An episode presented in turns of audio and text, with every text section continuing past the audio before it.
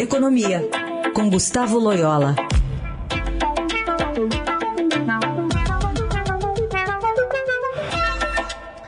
Loyola, bom dia. Bom dia.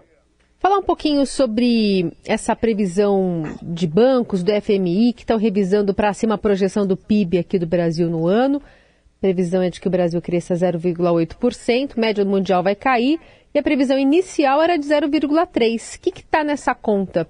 Bom, é, existem duas, é, dois fatores né, principais. O primeiro é a questão da, das commodities, né, da elevação do preço é, das commodities. O Brasil, sendo um produtor delas, é, acaba se beneficiando é, desse movimento. Né? Então, é um, um efeito, vamos dizer assim, positivo da situação lá no leste europeu, né?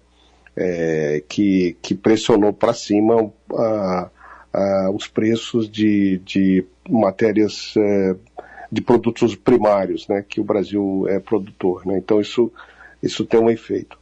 É, o segundo, a segunda causa dessa revisão para cima é, é, é exatamente é, os, os recursos que estão sendo é, liberados é, pelo governo, né? É, esse, o programa de auxílio aí às famílias, né?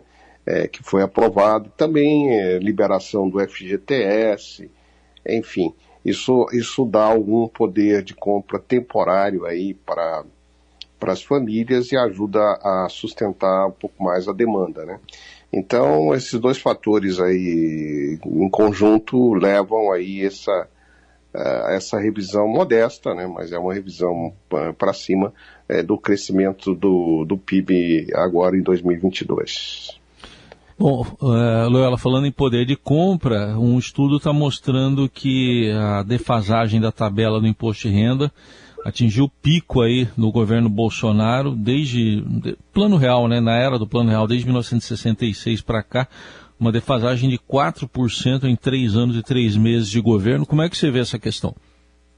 É, pois é, isso, isso é verdade. Tem, já tem algum tempo que a, a tabela não é ajustada, né? E, a aceleração da inflação recentemente somente agravou esse, esse, esse, esse, essa defasagem, né?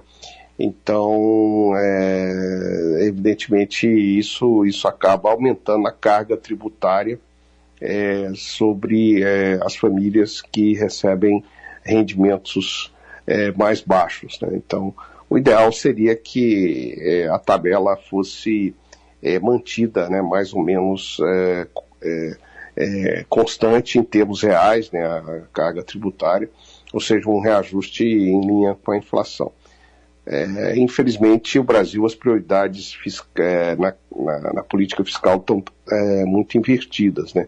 Você tem gastos excessivos aí com emendas parlamentares, enfim, é, gastos é, supérfluos e tal, isenções, é, por exemplo, como foi isenção aí de, de PI e tal, e acaba realmente não sobrando espaço para esse tipo de correção que se faz necessária. Né?